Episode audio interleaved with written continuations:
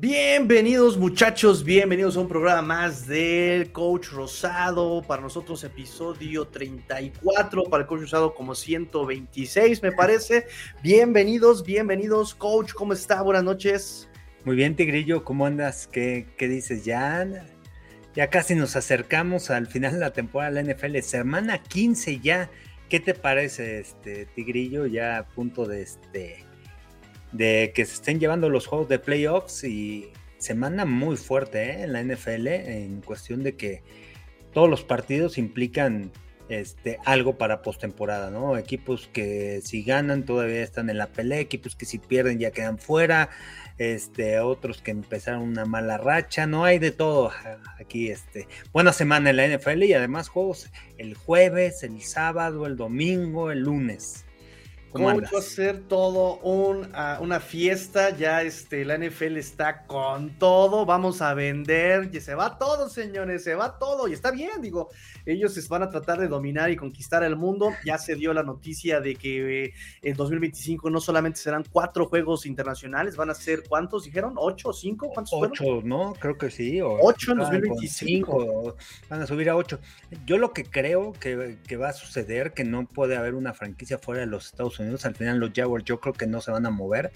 Me parece que todos los equipos van a jugar un partido fuera de su casa, o sea, un juego internacional, ¿no? A un futuro. Yo creo que por ahí va la NFL y también por eso hizo ese calendario de 18 semanas, 17 partidos, en donde juegues 8 en casa, 8 de visita y un partido en zona neutral. Me parece que por ahí va la NFL. ¿eh? Sí, no lo dudo. Y además, eh, por algo también están metiendo doble cartelera Monday Night. Uno te lo pasan por canal abierto, bueno, por cable, y el otro te lo pasan por streaming, también para que ya estés contratando tu servicio de streaming. No, no, no. Todo tiene un porqué en la NFL. Todo tiene un porqué. Y, es increíble, ¿no? Lo que han hecho para el tema de globalizar el fútbol americano. O sea, de todo parte cuando llega Roger Goodell quitan la NFL Europa, que uno de los proyectos con Paul Tagliabue era tener la NFL Europa para desarrollar jugadores y para promocionar la NFL. Llega Roger Goodell, desaparece la NFL Europa, empieza a hacer los juegos internacionales y, creo que conforme fueron pasando los años, o no sé si ya era su estrategia de cuando llega la NFL poder hacer esto, y, este, y poder globalizar eh, el fútbol americano. Hoy en día no, no puede haber tantos jugadores internacionales por el tema del deporte, por la genética, porque no es como el básquetbol, ¿no? Que tienes jugadores de varios países. La NFL es totalmente diferente, el, el juego es diferente. Este, no en todos los países se practica y, este, y también la genética, ¿no? Influye mucho, no es tan fácil jugar en la NFL, quedarte en el roster de, de algún equipo entonces yo creo que han modificado muchas cosas. Este, siguiendo, siguen, siguen eh, promocionando y siguen reclutando a gente para el International Player Pathway. Este, pero al ver que no hay jugadores, o sea, que realmente los equipos, pues, o sea, no hay una competencia, no pues, o sea, es difícil quedarte en un equipo, en un roster siendo internacional y más si no jugaste en los Estados Unidos. Entonces el medio para promocionar el deporte es partidos en el extranjero. Para ellos les genera yo creo que mucho dinero, se llenan los estadios y este y es la forma de promocionar. Creo que realmente muy inteligente, ¿no? Todo este e, estas cosas que están haciendo y este este año tuvimos partidos en Londres, dos partidos en Alemania, el año, el año que entra va a ser en Brasil, este, se espera también que en España. Entonces, globalizar el fútbol americano, encontrar los mercados, los equipos también ya han salido y, se están promocionando en diferentes países. Entonces, es interesante lo que está haciendo la NFL. No se podía quedar atrás, ¿eh? porque la NBA ya había hecho esto tema de la globalización. la diferencia es que en NBA sí hay jugadores internacionales porque eh, eh, el deporte es más común, es común en otros países y en otros países es muy fuerte, ¿no? Como en el tema de Europa. Incluso la MLB también ya está trayendo partidos acá este, a México, ¿no? Este, pero sí creo que, digo, ya tocando el tema de, Brasil, ya tocando el tema internacional, lo, lo quiero dejar para el final, pero ya tocándolo, arrancando con eso, este, no, está bien, este, eh, creo que México, no sé si se echa para atrás. Me refiero a un resbalón, ¿no? O sea, se queda sin partido 2023. El tema de México es el estadio, ¿no? a mí me tocó platicar también con Arturo Olivé en alguna ocasión y el tema es que supuestamente no tenemos un estadio de lo de fuera del Azteca que tuviera las dimensiones que la NFL pedía, arriba de 70 mil aficionados. Este, porque el Banorte no lo tiene, ni el de Guadalajara. Entonces, aunque son muy, o sea, los estadios son modernos, son buenos estadios, no cumplía con esa capacidad. Y de repente, a mí sí me sorprendió, bueno, eso me lo comentó hace cuatro o cinco años, y que por eso estaban buscando el tema de, la Azteca, ¿no? Ahora, que se iba a hacer la este, remodelación, que al final ya no se hizo, bueno, ya al final no se hizo el juego de, la NFL, bien se puede hacer en, en Monterrey, aunque no tiene esa capacidad, tiene a lo mejor de cincuenta y tantos mil. Y viendo uno de los partidos en Alemania, en Alemania también se jugó un estadio de 50 mil, entonces también la NFL yo creo que tiene que ser más flexible, quizás subirle a los boletos también hay que ver cuánto, cuál es el costo, este, porque al final pues, todo, todo eso es negocio, pero este, me refiero, a lo mejor lo puede hacer el Monterrey, ¿no? Si el Azteca lo van a remodelar para el tema del Mundial y todo, entonces puede ser una buena opción. Hay que ver, ojalá que regrese la NFL también en México. Y, también, es, eh, también es importante que ya se, está, se, se, expanda a otros países. El tema de Brasil realmente sorpresivo, tan rápido, cómo han evolucionado tan rápido en el juego de fútbol americano. Eh, eh, en Brasil, una de las ventajas que tienen para el apoyo al americano en la, en la liga interna, en la liga profesional, es eh, que, los mismos equipos de soccer tienen su club de, fútbol americano. Entonces, la forma de, de apoyar el deporte y que haya crecido, ¿no? También ahí en Brasil.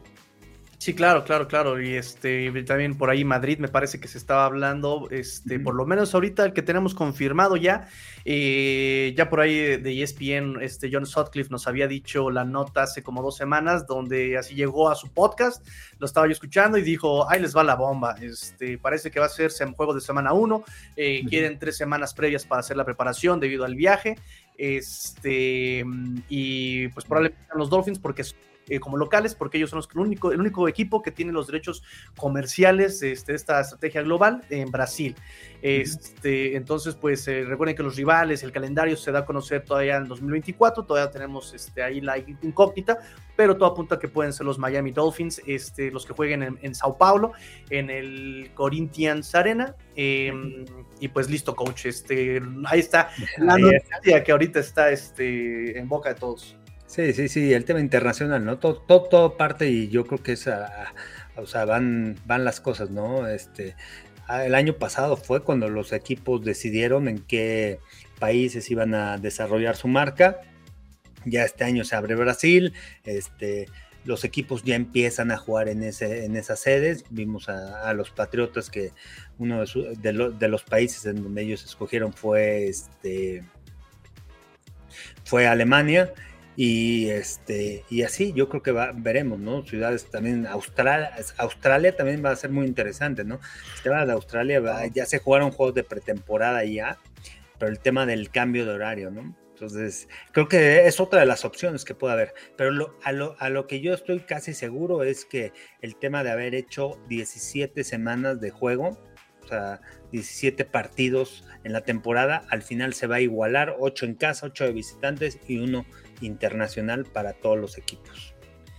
Estaría y así se hace de forma pareja, ¿no? Claro. Así al final no pierdes un juego en casa, este, y, igual eh, el rival, ¿no? Y tienes tus ocho que te corresponden y los ocho de, y los ocho de visitantes.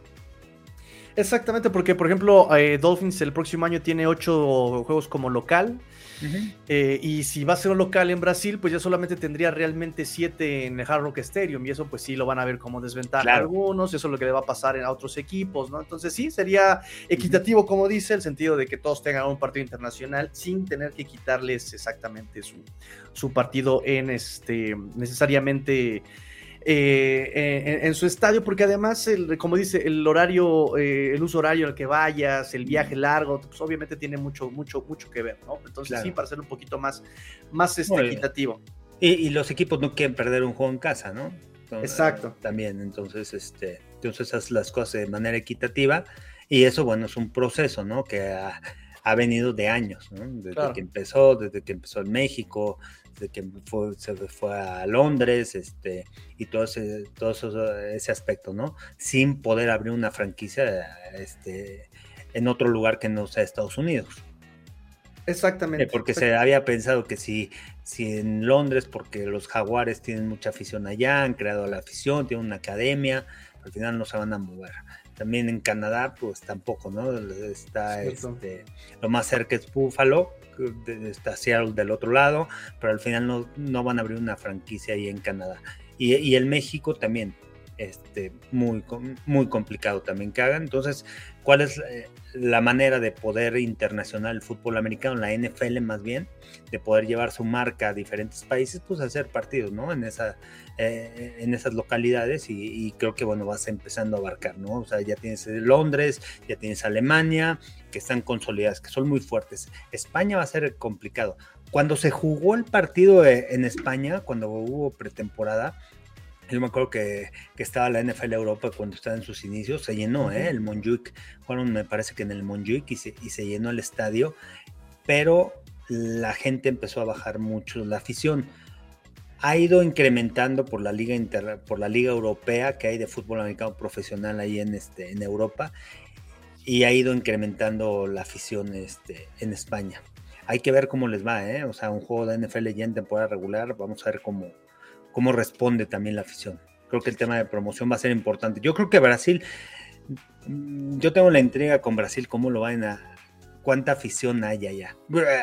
obviamente si ya, este, si ya decidieron que van a jugar allá, ya el estudio de mercado, ya hicieron un gran estudio y todo, o sea, no, no, no van a ser a ciegas, ¿no? O sea, van a llenar el estadio seguramente y rápido se van a pagar los boletos y este, ya hicieron un buen estudio y este, y ya nada más pues, la decisión es importante, ¿no?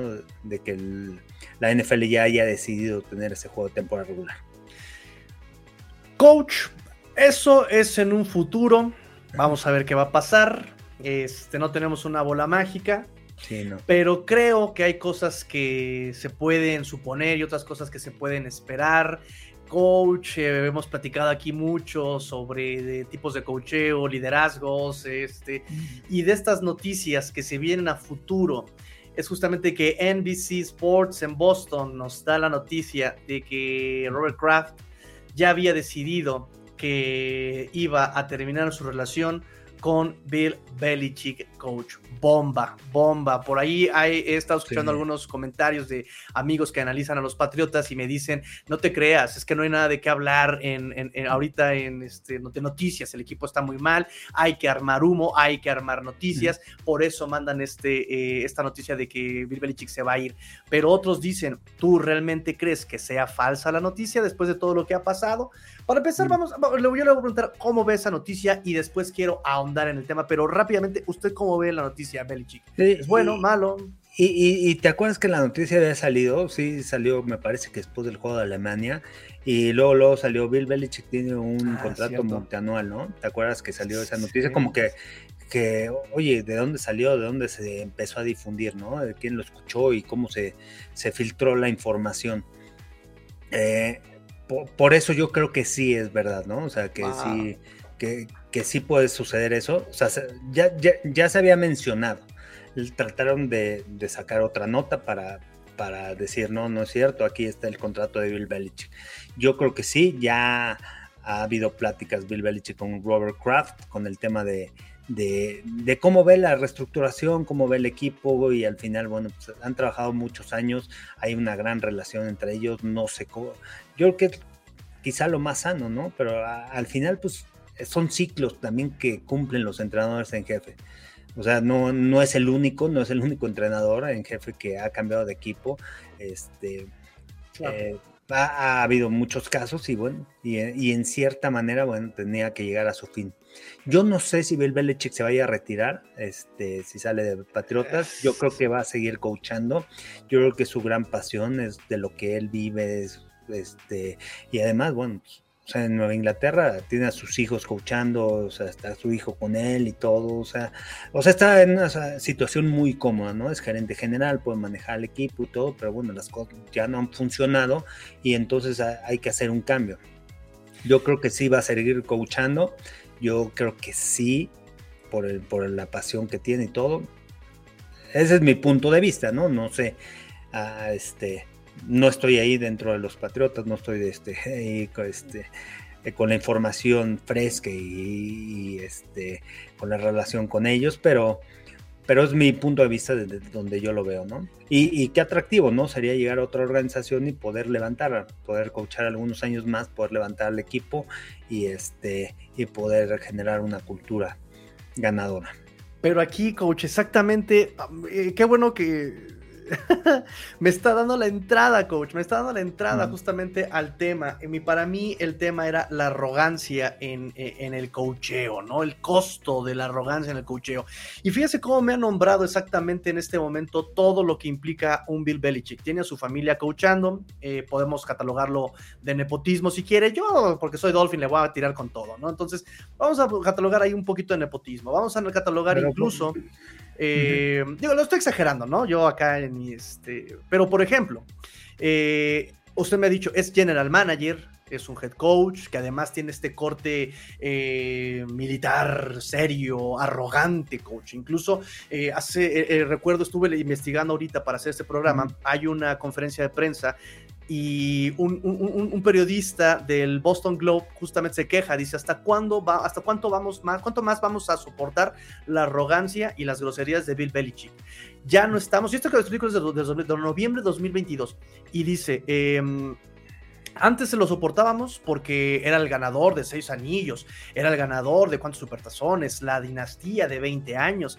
Ahorita, ¿qué ha ganado después? Post Brady, ¿qué ha ganado? ¿Hasta cuánto más? Le pregunté el, eh, sobre, oye, ha funcionado muy bien este Kendrick Bourne con Mac Jones.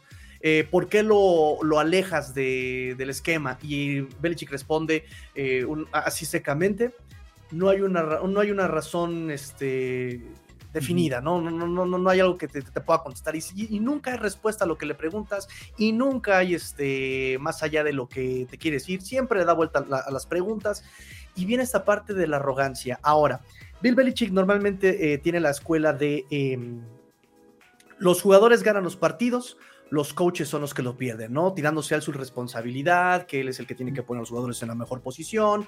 Este, pero coach, vemos a lo largo de su árbol incluso de coacheo que no es tan apegado a eso, que los coaches se creen omnipoderosos, así, todopoderosos, ¿no?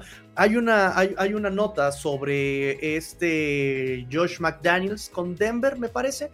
Hubo un cambio de Jay Cutler, si no mal recuerdo, y eh, llegó al vestidor y les dijo, muchachos, no se preocupen porque yo puedo hacer eh, a un coreback de high school un top 5, ¿no? Y, y, esto lo dice un testimonio de un ex bronco justamente que estuvo en ese, en ese locker y pues todo el mundo se quedó como de, ok, ¿no? Wow. ¿Y qué pasó mm. con Tim Tebow? Eso es historia, ¿no? ¿Qué pasó con Brian Flores? Se creía el todopoderoso, yo controlo todo. De hecho, el dueño cuando se viene la contratación de Mike McDaniel, ¿qué es lo que dice? Contratamos a alguien con el que sí podíamos dialogar. O sea, eso dice muchísimo también del despido de Brian Flores. ¿Qué pasa con Bill O'Brien? También quería todo el control o sea, estoy hablando todo el árbol este, de cocheo de Bill Belichick y esta arrogancia. Y ahora viene Bill Belichick. ¿Quién va a querer a Bill Belichick que quiera todo el control? que quiera eh, hacer los contratos, que quiera contratar a los jugadores y que además te traiga a sus amigos, porque va a traerse seguramente a Matt Patricia, a Joe Judge, a Josh McDaniels, este, como sus coordinadores otra vez, cuando saben, sabemos que no eran los mejores. Sí, coach. Eh, también hay que entender, o sea, no es el único, ¿no? Eh, la NFL todo se maneja en cuestión de relaciones. Claro. todos saben, todos son muy buenos, las oportunidades son mínimas. ¿Por qué? Porque todo va relacionado, porque todo es relación, mi cuate, mi amigo, con el que estudié, con el que...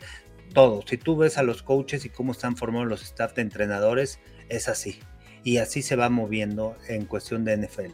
Y a mí me tocó en la CFL y es lo mismo lo mismo, a ver, yo conozco este, yo este, fue amigo de este, trabaja bien. Obviamente tienen que trabajar bien, ¿no? O sea, por eso están cumpliendo cierto perfil y por eso están este, eh, ahí, ¿no? Eh, este, están bien preparados y todo, pero además el tema de las relaciones es fundamental para que tú puedas llegar a esos puestos. No es este, no cualquiera, no es que yo sé, yo soy, he entrenado muy, muchos años, yo he estudiado y todo, sí, pero si no tienes relación no lo haces. O sea, ve el árbol de Mike Shanahan. Carl Shanahan, Josh McDaniel, digo Mike McDaniel, eh, Zach Taylor, este, digo Sean McVay, este, todo ese árbol ¿no? de, de, coaches. ¿Y por qué se desglosó? Pues todo partió de Mike Shanahan. De ahí partió todo y Mike Shanahan apoyó a todos. ¿Por qué? ¿Quién era el que recogía los balones en los Broncos? Pues Mike McDaniel. ¿Quién era el hijo? Eh, Carl Shanahan. Carl Shanahan, a mí me tocó jugar con algunos, este, algunos chavos de, que estuvieron en los Broncos de Denver y nos decía, Carl Shanahan se ponía ahí a correr trayectorias con los corners, era muy bueno corriendo rutas, pero nunca pudo llegar a la NFL, pero bueno, se empezó a relacionar con ese tipo de gente. E, ese mismo amigo este, que estuvo con los Dragones de Barcelona, su papá se llama Richmond Flowers, este, mm. es ahora el representante de McDaniel. Este, y entonces, bueno, se va haciendo toda la cadenita en cuestión de relaciones, a eso, a eso es a lo que me refiero, ¿no? Este, y bueno, y al final es lo mismo con Belichick, ahora las cosas no están funcionando. Le ayudó, sí, Tom Brady, pero también esa relación, o sea, esa relación Tom Brady y Belichick con lo que hicieron. Este, cuántos partidos hablan de, o sea, cuántos partidos ganó Tom Brady, este, cuántos Super Bowls, ¿no? Tom Brady fue el que tacleó, Tom Brady fue el que metió el gol de campo, Tom Brady fue el que detuvo y le interceptó a Jared Goff, no, o sea, solo no lo pudo haber hecho, o sea, siempre necesitas un conjunto. Y a lo mejor con esa, esa pareja, pues hicieron muchas cosas interesantes porque traían la misma filosofía, porque querían ganar, porque traían la misma estructura. Ahora, nos vamos al tema de entrenadores. El tema de entrenadores también es cuestión personal. Yo te enseño, pero tú lo vas a aplicar, pero tú lo tienes que aplicar a tu modelo. Y eso me lleva a, Bill Walsh como como le decía a sus entrenadores, a ver, no quiero que ninguno de estos de los entrenadores que tengo, este, eh, ¿cómo se llama? Me vaya a traer una jugada de otro equipo. Hoy en día se hace, es muy común, ¿eh? que hoy esta jugada sale, lo vimos con los Seahawks, una jugada similar que este, San Francisco usó contra, contra ellos, creo que el año pasado, hace dos años, y ahora se las aplicaron y hicieron la misma jugada, ¿no? Entonces, quiero que me que piensen ustedes. O sea, sí, puede servir lo que yo te enseño, pero ¿cómo lo vas a hacer tuyo? ¿Qué le vas a modificar? Y creo que esa es la creatividad de los coaches, la creatividad de los coaches que puedan destacar en otras organizaciones. Entonces, no, no es tanto de que Bill Belichick sí los prepara y bueno, pero al final, ¿quiénes son los que ejecutan, no? O sea, ellos no tienen la personalidad, no tienen la personalidad para poder enganchar. Eh, el Patriots Way, pues al final es algo complicado, algo difícil porque es algo militar y todo parte de dónde viene Bill Belichick, quién era su papá, en dónde coachó en la, eh, en la naval. Entonces tú ves esa formación que tiene es diferente, es autoritario, es esto, es el coach eh, de la vieja escuela, tal, tal. Hoy en día han cambiado muchas cosas y te tienes que ir adaptando. Tienes que tener también esa conexión que ya que lo habíamos hablado aquí en el programa, cómo te vas a comunicar con los jugadores. Y creo que también hoy eh, eh, es los coaches jóvenes se pueden conectar mucho más fáciles, ¿no? Con los McDaniel, ¿cómo se conecta? Pues ve cómo se viste, es un cuate juvenil y, sus tenis y sus joggers y sus este, pantalones arriba del tobillo, o sea, cosas que te, van enganchando con los jugadores y puedes tener esa comunicación.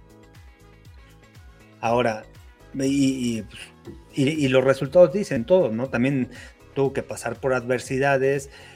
Este, cuando estuvo en Cleveland, pues no le fue tan bien con buen staff de coacheo y todo, pero al final llevó a Patriotas, llevó durante dos décadas y los hizo un equipo dominante un equipo que nadie les ganaba y, consiguió un coreback, encontró un coreback y fue la mancuerna. Es lo mismo con lo que está sucediendo con San Francisco. De repente Carl Shanahan no encontraba y que Jimmy Garoppolo, pues no, este Nick Mullens, no, pues que todos, no, pues es que es el esquema ofensivo de Carl Shanahan, sí, pero también es el coreback. Nick Mullens, ¿por qué no la hizo? Jimmy Garoppolo, ¿por qué no la hizo?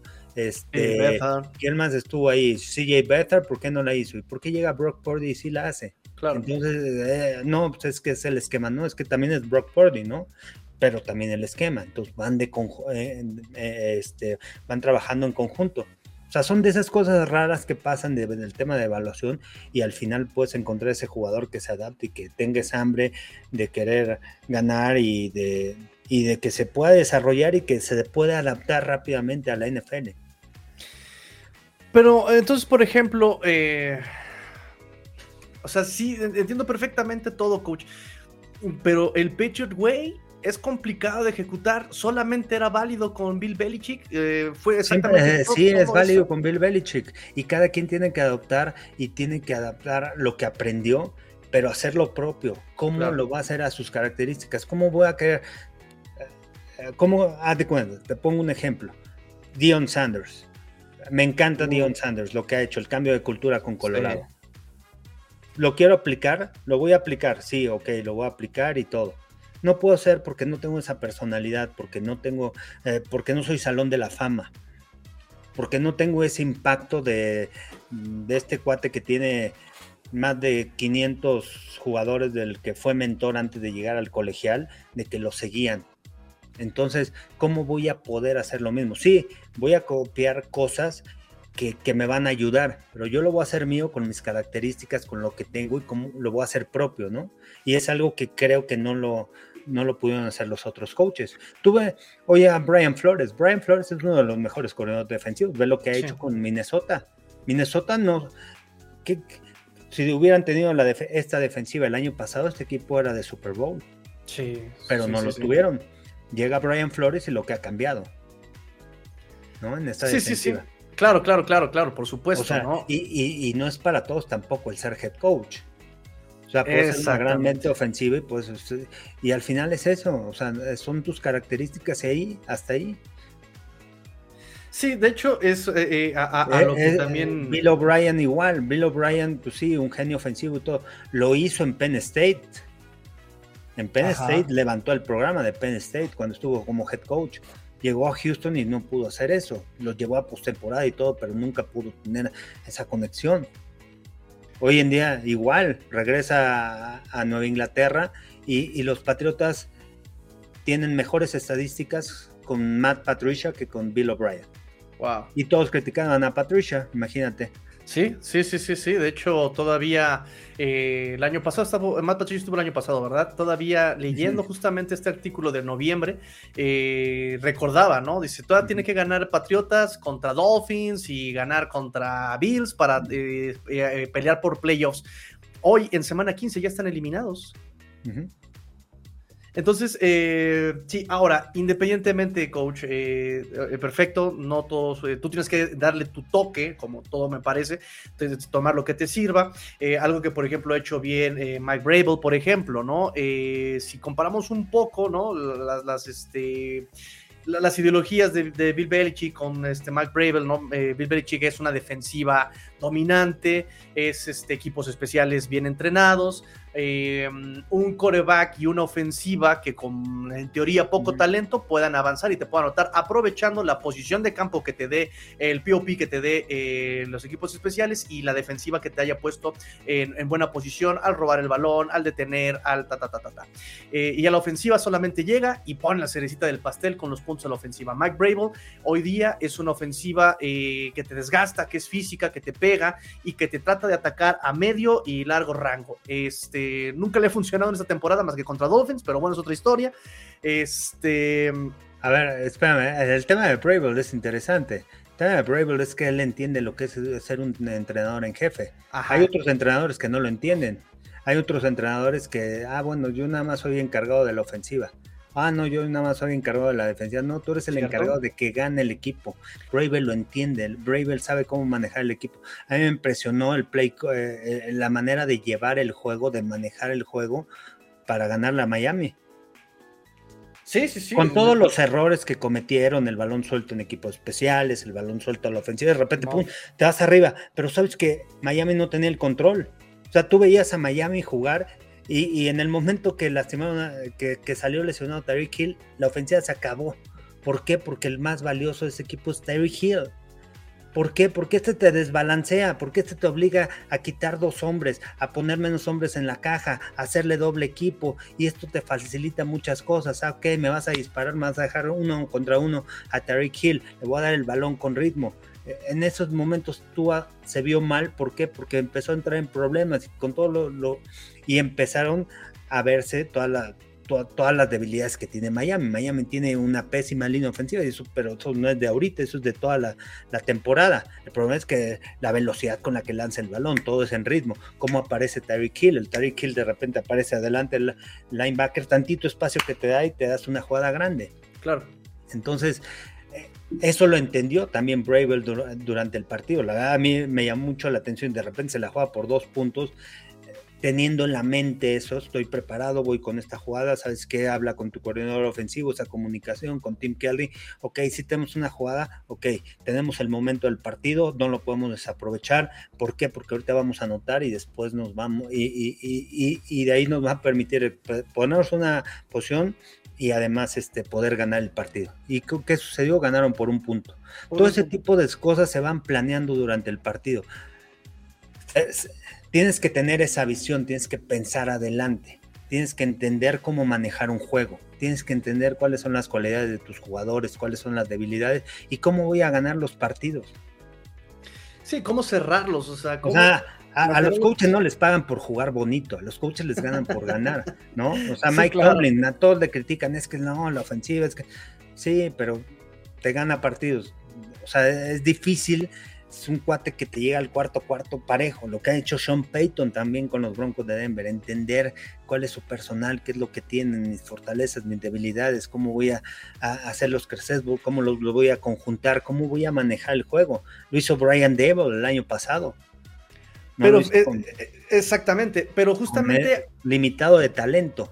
Sí, no, tenía más que hacer. Brian es de los discípulos de Belichick. Ah, eso exacto. Lo que voy. Hoy día, por ejemplo, de Brian Dable, se, le acabó el juguito. ¿Qué está pasando en Gigantes? Que ya no vimos ese coach el año de que, hay este año. Digo, del año pasado a este. Sí, tuvo una, una, defensiva, una, línea ofensiva con muchas lesiones. A Con Barkley se ha lastimado el año pasado, no se lesionó. Pudo cuidar lo más que pudo a Daniel Jones. Y la defensiva, pues fue elite, ¿no? Y tiene un gran coordinador defensivo. También hay que ver el staff de, entrenadores, pero pues, las decisiones de, manejar los juegos. Por ejemplo, te voy a poner un ejemplo también, o sea, también entender cómo manejar los juegos, cómo llevarlos, cómo los, cómo los ha llevado, ¿no? Y ganaron esta semana. Nadie creía que con Tommy DeVito y de repente pues empezó a ganar sin ser un gran coreback, pero yo creo que una de las grandes cualidades que tiene De Vito es que los jugadores lo quieren, los jugadores lo respetan y se convierte en un líder en el terreno de juego. Y eso ayuda para que los jugadores jueguen para ti. Y, entender cómo llevar los partidos. O sea, también eh, el juego de Bills contra Kansas City, ¿no? De los Chiefs. Este, sorprendente que todos hablando del tema de Kadarius Tony, del castigo y de lo que sucedió te vas más allá de, las cosas, un pésimo manejo de Sean McDermott. Tenías 12, dos minutos con 15 segundos, tenías el balón a la ofensiva. ¿Qué tienes que hacer? Vas ganando en el partido. ¿Qué es lo que tienes que hacer? Dos, tres primeros dieces y primero, obligar a Kansas City a quemar sus tiempos fuera. Primer down, vino un castigo, no sé qué. O sea, gastaron en tres jugadas 12 segundos y todavía patearon en cuarta oportunidad y le dejaron 2-0-2. Este, creo que te le dejaron una serie ofensiva a Kansas City. Imagínate, o sea, son cosas de que dices, ¿cómo voy a manejar? Ahora, otra de las cosas que pasa con Andy Reid también que, que estuve leyendo y también que estuve escuchando es que Andy Reid, por alguna u otra razón, siempre con 2-0-5 pide tiempo fuera cuando va perdiendo. No sé por qué, o sea, tiene, o sea, no espera la pausa de los dos minutos y después de la pausa de los dos minutos, sino antes. Entonces, si ya conoces, ya te has enfrentado varias veces a Andy Reid, sabes que Andy Reid va a quemar su tiempo fuera. Primera oportunidad, corre, van a quemar tiempo fuera. Segunda oportunidad, vuelves a correr. Obligas a quemar su tiempo fuera. Creo que fueron tres pases y, y se quemaron 12 segundos en esa serie ofensiva. Entonces, bueno, es el tema del manejo del juego. O sea, no es fácil también. es estudio, es entendimiento y es este, esa experiencia, ¿no? Todo ese tipo de cosas, eh, cómo vas a manejar las diferentes situaciones, este, los tiempos, cuando vas ganando, cuando vas perdiendo, por cuánto vas ganando, cómo está el equipo, lo sientes motivado, no lo sientes motivado. Hay varias cosas, varios aspectos que te hacen de eso un buen coach. Pero, por ejemplo, coach, ahorita me lo está diciendo, es estudio, es experiencia e, y es exactamente entender cómo está modificándose la NFL. O sea, si yo hoy día eh, entro a la NFL como head coach de los Miami Dolphins y quiero jugar con lo que ganó Don Shula en el 60, en el, eh, fue el 73, 72, obviamente no, no, no va a funcionar porque ya el esquema ha cambiado, porque todo ha cambiado. El esquema de, de, de, de Bill Belichick que ya ahorita lo platicamos, ¿no? Equipos especiales, buena defensiva, una ofensiva que, que, llegue a rematar. Brevel más o menos a su estilo, pero ya también tiene ese tipo de esquema, que esa, esa fórmula parece que también se le está agotando. Hoy día, eh, y lo hemos platicado en este programa eh, algunas este, veces atrás, pero justamente hoy día la NFL ya se basa más, por ejemplo, en coaches con mentes ofensivas, así masterminds, eh, corebacks dinámicos, receptores muy este, también que que, te pueden hacer las jugadas como Tyreek Hill, como Davante Adams, como este. Bueno, Tyreek Hill es alguien especial, no lo vas a encontrar tan fácil, no lo vas a encontrar en la esquina. O sea, es una especie diferente. Pero tenemos un San Francisco con Divo Samuel, tenemos a Davante Adams. Sí, pero nadie tiene la velocidad de Tyreek Hill. Tyreek Hill le das medio centímetro, te hace una jugada de 100 yardas, no lo agarras. Y aparte su centro de gravedad es muy bajo. Y, y recordemos quién era Tyreek Hill en colegial, era corredor. Era corredor, corredor y de ahí tienen, las buenas manos para cambiarlo de receptor y tiene una velocidad diferente a las demás, igual que Jalen Waddle. Y, y, hablabas en el tema de, los esquemas. Eh, a lo que voy, el estudio de hacerlo también propio. Hoy en día, el esquema ofensivo de, de, de Mike McDaniel, tú que le vas a los Dolphins y que te gusta, y si quieres, estudialos Vete a los años 60, vete a los años 30. Muchas de sus jugadas por la vía terrestre vienen de ahí, adaptados al, al shotgun. Ok. todos esos giros del coreback, esos ya los hacían en los años 50, en los años 60, eh, digo en los 40, algo así. Entonces, este, cuando vino lo de la formación Wing. Por cierto, que, que, te voy a recomendar un buen libro y se lo voy a recomendar a toda la gente y de ahí es donde estoy aprendiendo todo esto. Football Done Right. de, la gente que revolucionó el fútbol americano, ¿no? Clark Shaughnessy, que fue el que, el que primero utilizó el forward pass, el pass hacia adelante. Okay. Él fue el que uh. lo desarrolló. Este, el que la formación T también, que hoy en día también los, pues, los Dolphins están utilizando. Y este, interesante, ¿no? Conocer un poquito más a fondo de dónde viene el fútbol americano, quiénes fueron las gentes que, lograron revolucionar. Este, Clark Johannes fue además un gran genio porque a la ofensiva para desarrollar esquemas y este, fue el primer coach que estuvo en el colegial con la Universidad de Stanford y además asistiendo a George Halas. ¿Quién, iba, ¿Quién iba a imaginar que iba a revolucionar hasta lo que tenemos hoy día, no? O sea, algo tan obvio como el pase. Este... Eh, tú, te vas a Filadelfia con la, con, utilizando a Jalen Hurts como, como corredor y, es un esquema que se utilizaba antes. Antes con el coreback, con el wing este, y el, con, con la ofensiva de six backs, de seis backs ofensivos. Sean O'Hannessy es el primero que pone detrás del centro al coreback. Fíjense, muchachos, hay mucha historia, hay mucha historia de fútbol americano, cómo ha evolucionado, y, es el estudio, ¿no? Nick Siriani ha hecho eh, ese estudio por todo lo que, cómo adaptas a ese tipo de jugadores, o sea, un Jalen Hurts que no, que es completamente diferente a, Tua, ¿no? Por el tema de que Jalen Hurts no es un quarterback de ritmo, es un quarterback que te extiende jugadas, sale de la bolsa, pum, y además puede correr el balón por la fuerza que tiene las piernas, por esa habilidad. Entonces, ¿cómo lo voy a adaptar para poderle sacar el mayor provecho? Entonces, conocer a los jugadores que tienes, a los jugadores que vas escogiendo, muchas veces el player personal, el que escoge los jugadores, el gerente general, o sea, hay muchas muchas personas, no siempre los coaches, los head coaches, son los que escogen a sus jugadores en los equipos. Pero, por ejemplo, en un caso como Bill Belichick, coach, revolviendo un poco, porque él tiene sí, bueno, absolutamente todo, todo. Claro. Confiando en eso, ¿no? O sea, y, entendiendo desde dónde partía, eh, desde dónde parte esa filosofía de cómo armar un equipo. Un equipo empieza desde las líneas, desde las trincheras hasta afuera. Incluso Bill Walsh decía, yo lo último que voy a escoger es un receptor. ¿Por qué un receptor? Porque ve lo que está pasando en los Raiders. Vamos a traer a Davante Adams. No hay nadie que le pueda tirar el balón. ¿Qué va a rompes la cultura. ¿Por qué? Porque ese tipo de personalidades, quiero el balón, ¿por qué no me lo avientan? Tal, tal, tal, tal. Pues va rompiendo todo, pero pues porque no hay protección de la línea ofensiva, porque no hay un coreback que te pueda lanzar el balón.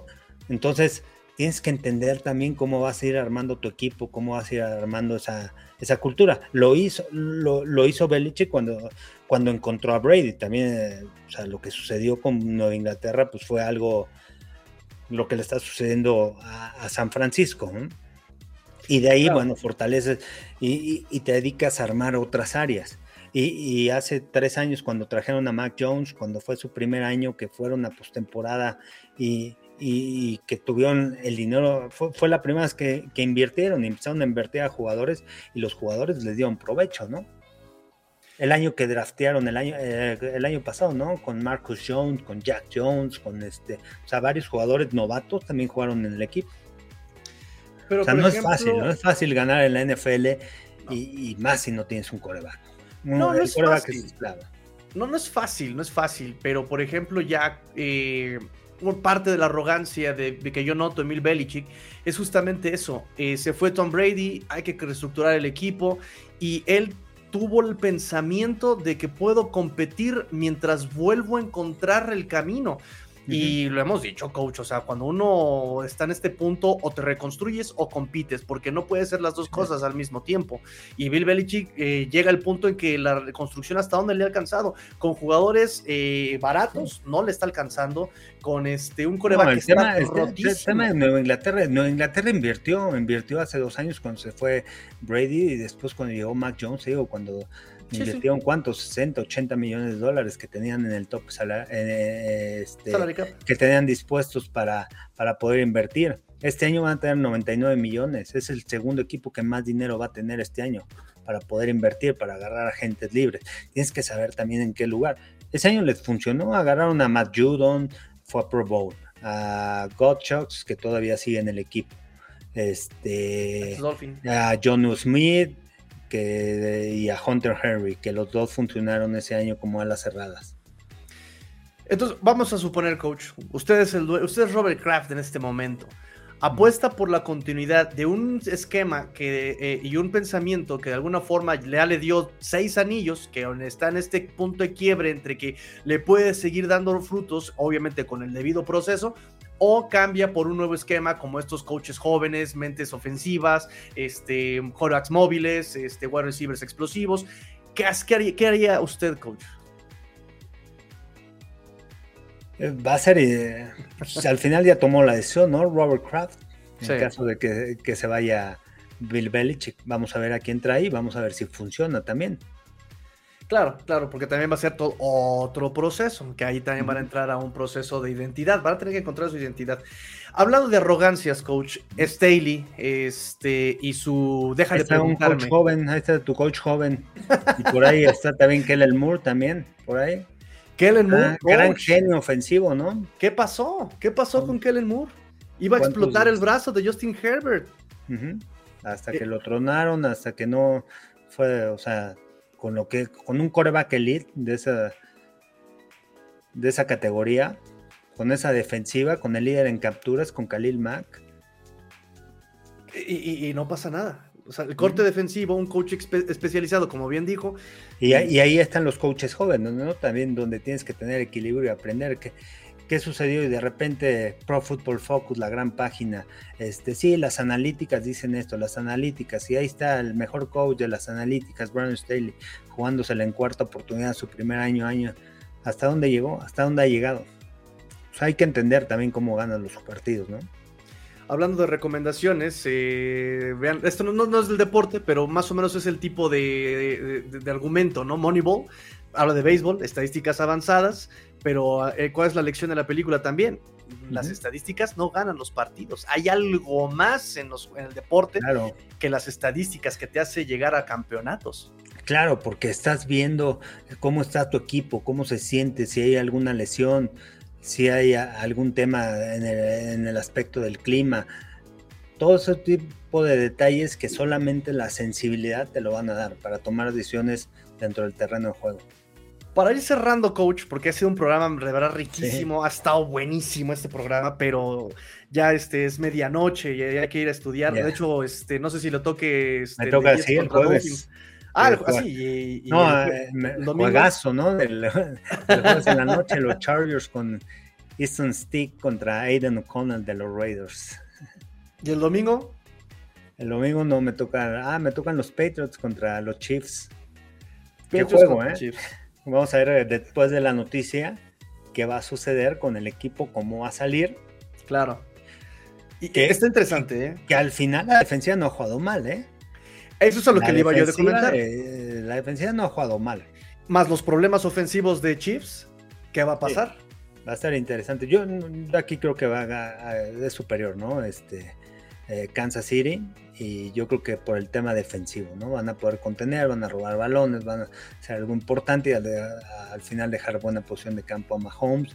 Este, seguramente va a regresar Isaiah Pacheco, que les hace mucha falta la ofensiva, entonces van a saber resolver, yo creo, ¿no? Kansas City. Me toca ese juego y me toca el de San Francisco, Arizona. Perfecto. Entonces, ya también para ir cerrando, coach, ah, tengo algunas preguntitas para usted, ojalá las pueda contar rápidamente. Hablando de arrogancias, coach, hablando de arrogancias, este, vimos el partido del Monday Night, Mike McDaniel, que lleva eh, desde la semana 1 del 2022 hasta semana 15 de 2023 y sigue sin evolucionar en esa toma de decisiones, en los este, pañuelitos rojos, en este, mandando jugadas súper predecibles que ya se la saben. O sea, el típico pase hitch contra Ray Hill que le hace perder ya 5 yardas. El típico eh, acarreo reversible que le hace perder yardas. O sea, ya todo el mundo lo sabe y McDaniel e insiste e insiste. Has acabado, así arrasaste con la defensiva de Titanes corriendo la pelota, pero llegas a zona roja, mandemos pase. Tienes la oportunidad de convertir en tercera y dos, tercera y una, cuarta y dos, y dices, mandemos pases. Aquí es donde yo le pregunto también sobre la arrogancia de Mike McDaniel. ¿Hasta dónde le va a alcanzar a este muchachito imberbe? Este, queriendo. Ahí está, tu genio ofensivo, ¿no? Exactamente. ¿Hasta dónde le va a alcanzar? El tema de manejar juegos. Ve el ejemplo de Bravel en ese partido. Claro. A mí me sorprendió, yo pensé que iba a ganar Miami, fácil. Todo el mundo lo pensaba. Más como, como Titán estaba jugando, entonces, este. Eh, al final, bueno. A, la ofensiva, pues han jugado mal. ¿No sabe cuántos puntos han metido en las últimas, eh, en las últimas este, semanas los Dolphins? O sea, el los Dolphins es un equipo que lo está, es típico, tipo los Chiefs, que lo está soportando la defensiva. Aquí la diferencia es que tienes un Tariq Hill que te cambia, te marca la diferencia y te abre las posibilidades de correr y te abre otras otras otras áreas de oportunidad. ¿Por qué? Porque cuando, cuando tú eres coordinador defensivo es preocúpate con, por Tyreek Hill. ¿Y qué hizo Bravel? Me voy a preocupar por Tyreek Hill y gáname con quien quieras. Gáname con Monster, gáname con Shane, gáname con Waddle, gáname con Cedric Wilson, gáname con quien quiera. Yo sé que Tua, si, si, yo a le doy más de 2.5 segundos para lanzar el balón, no va a saber qué hacer. ¿Por qué? Porque no hay movilidad, porque no escapa, porque no extiende las jugadas, porque no tiene esas habilidades. Se mueve muy bien en la bolsa de protección y, va con ritmo, pases rápidos. Pero le quitas el ritmo, lo checas a los receptores en la línea de golpeo, no le das su primera opción y tienes que decidir rápido, no va a funcionar. Entonces entender, entender también el rival, ¿no? Es conocer y eso, por eso a mí me, o sea, yo me sorprendió mucho lo de Brave y de repente Will Levis cortando unos pases muy buenos y apareció Hopkins y, ganando. Realmente, o sea, jugadas explosivas en el momento clave, ¡pum! vino el pase largo. O sea, la jugada clave para mí fue ese pase largo a Hopkins y Hopkins con con esa experiencia, con ese colmillo que tiene, cómo le bajó el brazo y pum, cachó el balón, ¿no? Sí. al final lograron ejecutar. De alguna forma, me parece que aquí ya le contestamos las preguntas a Luis Borja y me pregunta Jesús Manuel Yáñez, eh, pronóstico del coach Rosado, ¿quiénes califican a playoffs y en qué orden? Pero bueno, el orden es mucho, pero ¿qué equipos califican a playoffs, coach? ¿De qué? ¿De la, de la americana? Bueno, de la americana Miami se lleva al este, el norte será Baltimore, el sur va a estar muy interesante, ¿eh? Sí. Ah, no sé, no sé, también hay que ver si Stroud esta semana si juega por el tema del protocolo de conmoción. No tiene un este juego fácil. Qué desafortunado. Colts no sé si les dé para llevarse la división. Me quedo con los Jaguars, creo que es el más completo, pero hay que pues, cierran también con juegos difíciles, ¿no? Van ahorita contra Baltimore. Y hay que ver la situación de, de, Trevor Lawrence, que al final sí jugó increíble, ¿no? Con este 15 este, en la parte de arriba del tobillo. Y en el oeste, mm, Kansas City. No creo que, no sé, no, se pueden dar el lujo de perder. Los Broncos están ahí. Eh, me gustaría, por lo que ha hecho Sean Payton, que los Broncos pasaran como comodines. No sé si a los Browns le dé. ¿eh? Esta semana tienen la oportunidad de, de, seguir ganando con Flaco, pero tienen muchas lesiones. No sé esta semana si pueden ganar contra Chicago. Por el tema de las lesiones ¿eh? de, de los Browns. Me gustaría los Texans por lo que he visto de, de, Ryans o, y Colts o Colts. Pero a lo mejor se colan los Steelers con Trubisky.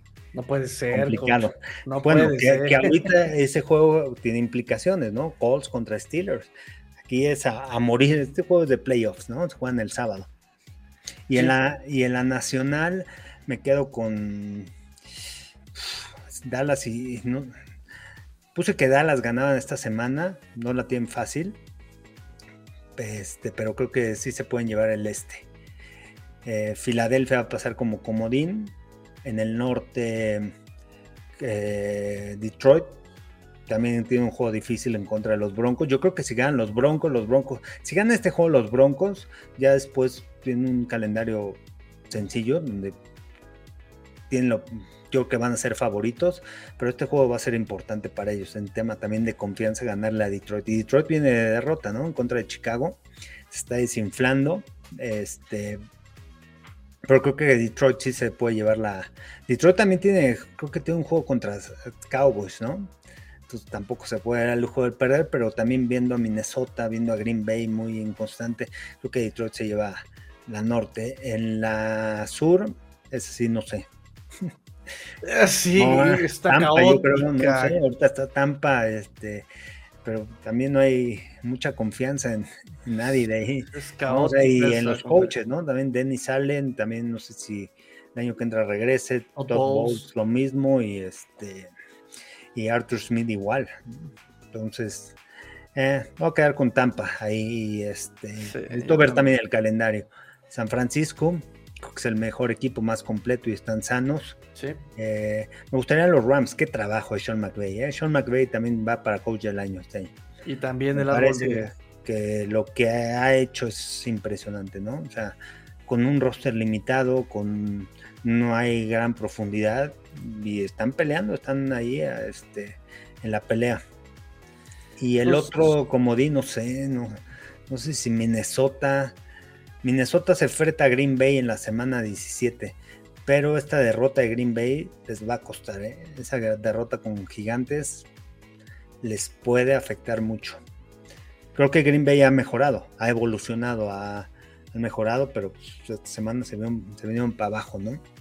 Sí, sí, sí, sí, una cosa, una desconcentración. Este Jordan Love también se vio muy errático, ¿no? No, no, no lo vi tan constante como otros, como otros partidos. De, eh, eh, Detroit Lions eh, tiene semana 15 contra Broncos, semana 16 contra Minnesota, semana 17 contra Vaqueros y cierra contra Vikings. difícil, ¿no? Está tan fácil, o sea, es juego de para los dos Broncos Detroit ganar o ganar, porque su calendario no va a estar fácil y te van a jugar todo contra Minnesota. Muy bien, coach. Pues muy bien, pues cerramos, coach. Muchas gracias por desvelarse con este conmigo platicando sobre NFL. Fue un programa padrísimo, súper intenso. Muchísimas gracias, coach. Recuerden en sus redes sociales, coach, y este mientras pongo aquí la foto de los partidos que vamos a tener en Fox Sports en pantalla. Sí, arroba Carlos Rosado V en TikTok, Twitter, Instagram, Carlos Rosado 15 en Facebook, Carlos Rosado Sports en este, YouTube. Denle suscribir al canal y, este, y es lo interesante, lo bonito del fútbol americano, la evolución, el aprendizaje y el, al final es un juego de errores, de muchos errores. El que cometa menos esos errores va a ganar y en, eh, eh, en, los momentos que no son críticos. ¿no? Entonces es muy interesante de esa posición de, de, head coaches, pues al final todos tienen mi respeto, ¿no? O sea, a pesar de que hablemos de los coaches y de errores y todo, o sea, hay 32 puestos en ese, en, todo el mundo, ¿no? Nada más. Sí, claro. 32 eh, personas tienen la oportunidad de estar ahí, ¿no? Como head coaches. Son limitadas. Son limitadas y, por algo están ahí, ¿no? Al final, pues, diferentes circunstancias no, no logran conectar, no logran tener un buen staff, no logran desarrollarse, este, decisiones también, ¿no? O sea, son seres humanos y este, y es complicado, no es tan, no es tan sencillo. Pocos Bill Walsh, ¿no? O sea, no vamos a encontrar pocos Bill Walsh, este, que no te, aunque no te guste de Bill Belichick, son gente que cambió el juego, ¿no? George Adams, Vince Lombardi, este, Johansson, o sea, diferentes coaches, este, coach, coaches así, este, Contados, ¿no? Contados, contados, contados. Y ya bien me lo decía. Todos mis coaches me han dicho lo mismo. El fútbol americano es el deporte más precioso de la vida y se aprende a trancazos. Y, sí les recomiendo este libro porque realmente van a... Yo apenas lo empecé a leer, estoy, está terminando ¿no? el de mi papá, el que escribió, este, y realmente se lo recomiendo por, por la historia y este, habla también de los 100 mejores jugadores de la NFL y que no todo, o sea, que también en el tema del Salón de la Fama no hay un criterio para, para ese tipo de jugadores y que debería, como lo dijo Dion Sanders, ¿no? Debería haber diferentes, este, no todos pertenecemos a los mismos salones de la fama, ¿no? Wow. Hay gente que sí cambió revolucionó el juego, ¿no? O sea, no un Tony Boselli pertenece al mismo nivel de Dion Sanders o de Jerry Rice o de Joe Montana. Sí, claro. De Lawrence Taylor, ¿no? Los contextos que también tiene que haber, ¿no? Este, Barry Sanders y, todo lo que, lo que hizo, ¿no? Sí, claro, claro, hay, claro. hay gente que está en otro nivel, o sea, claro. dentro del Salón de la Fama hay niveles, ¿no? Y hay gente que no ha estado, como Sterling Sharp, que realmente pues, lo limitó su lesión, pero este cuate iba para romper todos los récords, ¿no? El hermano de Shannon Sharp, lo conocen, yo lo admiraba mucho de chavo, el 84 de de los Packers, gran receptor, productivo, velocidad, tamaño, impresionante, ¿no? Desafortunadamente su carrera fue limitada, creo que 7, 8 años, ¿no? Nada más. Y es alguien que no está en el Salón de la Fama. Schottenheimer también, que ganó más de 200 partidos. Hay, hay gente que, que ha ganado 100, 100 y cacho y ya está en el Salón de la Fama, ¿no? Claro. Sí, como dice, hay que ver los criterios también. A veces también es como los Oscars, ¿no? Quizá nada más es ahí para pagar cierto tributo o ahí cierto amiguismo, no sé, porque sí, son decisiones. Yo lo vi, por ejemplo, del lado de Zach Thomas, ¿no? Que Urlacher, hasta Urlacher dijo, oye, eh, Zach Thomas tiene mejores números que yo y yo ya estoy en el Salón de la Fama y él no, ¿no? sí, claro, hay, que, hay que revisar esos eh, argumentos y criterios para el Salón de la Fama. Coach, muchísimas gracias. Nos vemos la próxima semana. Muchachos, compartan, suscríbanse este, y recuerden activar la campanita para eh, estar al pendiente de todos los videos. Coach, muchísimas gracias. Gracias. Hasta la próxima, muchachos.